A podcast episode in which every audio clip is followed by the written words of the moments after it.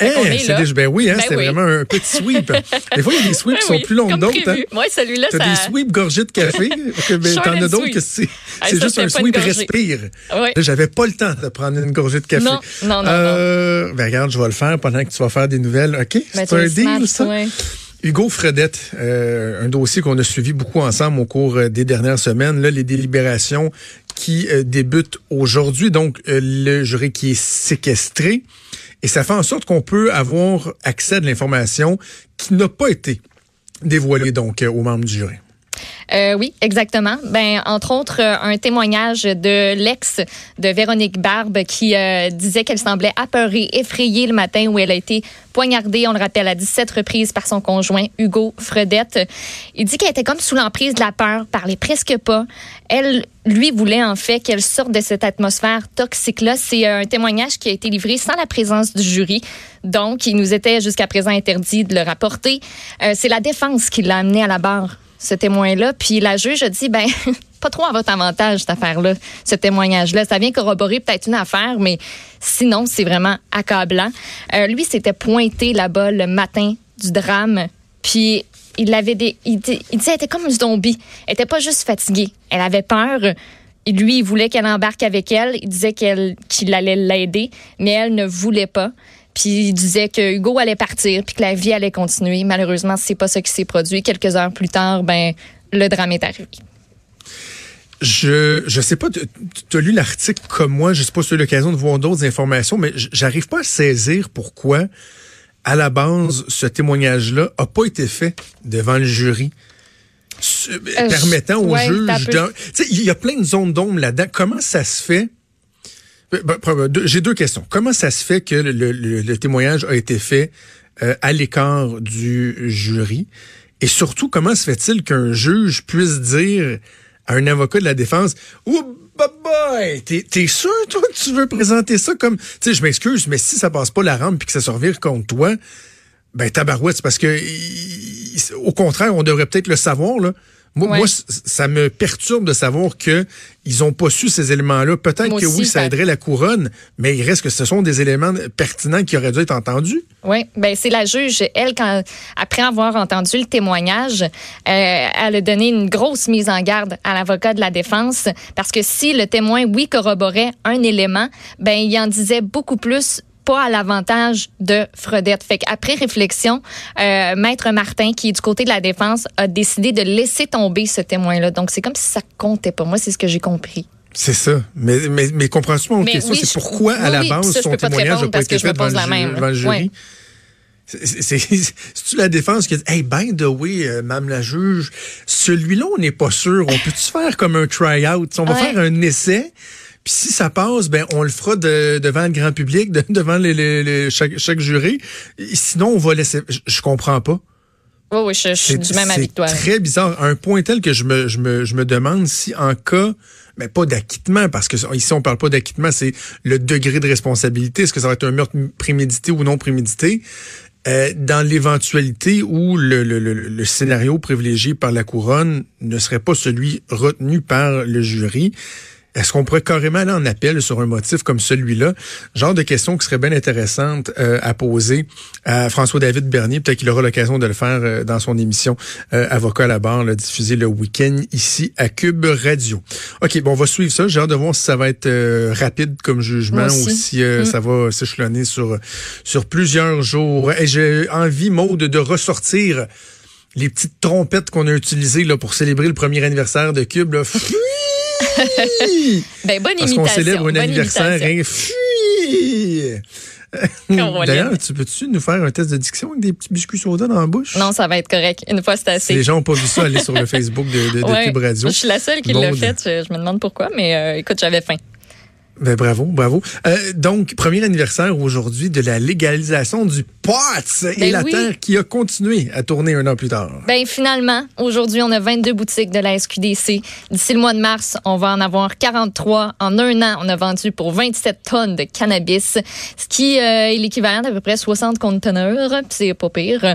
Et euh, ben jusqu'à maintenant, on dit avoir accaparé 18% des parts du marché illicite. Mais d'ici cinq ans, Jean-François Bergeron, qui est à la tête de la SQDC, dit, ben, on vise à peu près 70% Ça va-tu arriver? On le sait pas trop. Des, Euh, puis on se rappelle des, euh, des premiers mois qui ont été marqués par des ruptures de stock, des heures d'ouverture qui ont été réduites, des grosses files d'attente, ce qui a laissé le champ libre, entre autres, euh, ben, à ce moment-là, au marché euh, illégal. Il y en a qui n'ont pas fait le switch. Euh, Puis là, ben, on s'enligne vers les comestibles.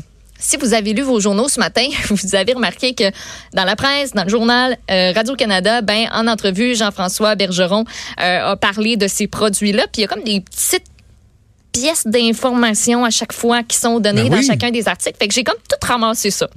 Euh, je me suis fait le, le devoir de le faire. Si vous pensez au chocolat, jujube, brownies, dessert, euh, ben non, ce sera pas Not ça. gonna happen. Not gonna happen, my friend.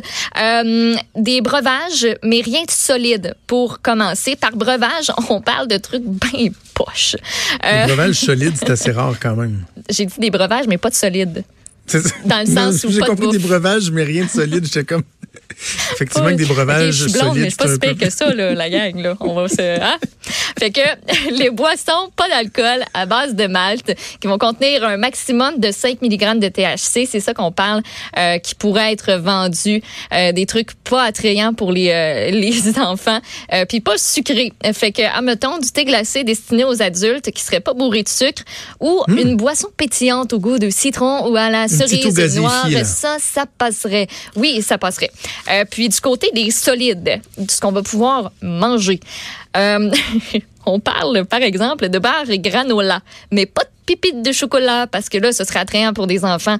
Ah. Ou encore des bons muffins au son. Moi, je trouve ça bon, pour vrai, mais tu sais, c'est un peu poche.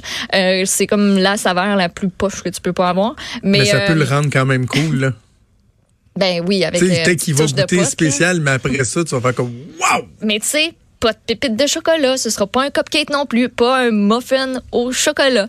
Euh, donc ça, c'est euh, c'est ce qu'il y en est pour euh, les comestibles. On va aussi commercialiser du hashish et des extraits de cannabis avec une concentration maximale de 30% de THC. Des vapoteuses. Ce sera permis, mais la SQDC est pas trop sûre d'aller de l'avant euh, pour l'instant de ce côté-là. Là, on se rappelle que les vapoteuses ces temps-ci, hein, ça n'a pas trop la cote. Euh, Ça a l'air que c'est pas trop trop bon pour la santé.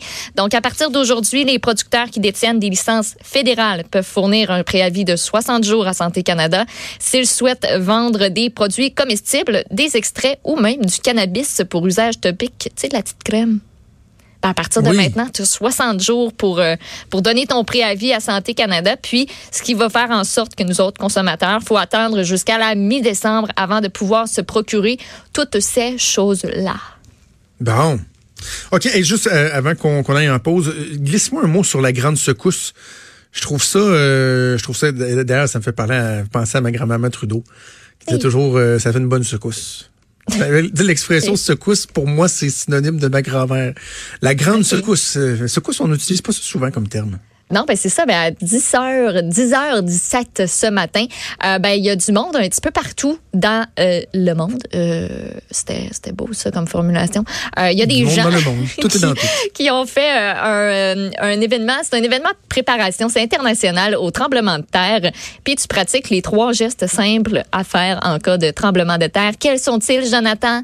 Vous passez un examen présentement là. Qu'est-ce qu'il faut que tu fasses? Hey, boy. En Les ordre, trois gestes à faire. Se, se- ben, pencher, se, se mettre en petit bonhomme? Oui, oui, c'est bon. C'est le premier. Se baisser.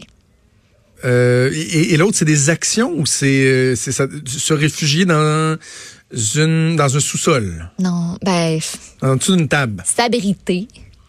Bon, et là, c'est le, ça, ok. Ben, et pas le dernier, As-tu un indice pour le dernier?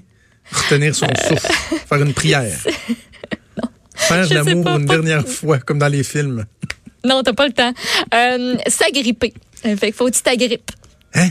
Ouais, À quoi? à quoi? OK, genre. tu t'agrippes. Tu, tu pognasses quelque chose, tu t'agrippes. Non, pognasser, c'est pas vraiment la même affaire. tu pognes. Profitez-en pas pour Hey. pognasser vos collègues. Hey, là, viens, je te- je te- non, c'est ça. Non, non, profitez-en. Non, regarde, tu vois, on revient à la Un notion d'apocalypse que Un j'évoquais. là. excellent français d'ailleurs, pognasser. Ça, ça doit être dans le petit Larousse de cette année. Euh, je pense qu'ils vont l'ajouter bientôt. Euh, L'année passée, il y a quand même 62 millions de personnes qui ont euh, qui se sont baissées, abritées et agrippées en même temps. Puis ben, Ben, cette année, abrité, agrippé. C'est la devise aujourd'hui. Euh, puis au euh, Québec, on parle d'à peu près 102 206 participants euh, à ce test-là, des euh, entreprises, des municipalités, des gouvernements, des collèges et universités, écoles et commissions scolaires. Euh, puis il y a comme une liste de toutes les affaires. de toutes les places où on aurait pu faire ça, de tous les groupes qui auraient pu comme dire, hey, nous autres, on le fait le test. média zéro. Fait que, ben, on est plate. Ah, tu veux dire, il n'y en a pas de médias? Non, il n'y a aucun média qui a décidé dans ses salles de rédaction. Fait, le pire, c'est qu'on était en euh. Ouais. À 10h17, on aurait, hey, on aurait pu me baisser à terre comme ça. là, je suis caché, là, j'agrippe. T'imagines-tu, toi? C'est quoi? Baisser, abriter, agripper. Là, j'agrippe mon micro. Il colline. Ça, c'était le fun pour les oreilles. Imagine dire à M. Duceppe, oui, deux secondes, là, c'est parce qu'il y a un ben test. Oui, c'est la grande secousse. Bon, ben, ben non, mais, non, mais c'est bien. Il faut faire de la, de la sensibilisation. Ben oui. Donc, baisser, ben abriter, oui. agripper, vous pouvez vous pratiquer pendant la pause et on revient tout de suite après.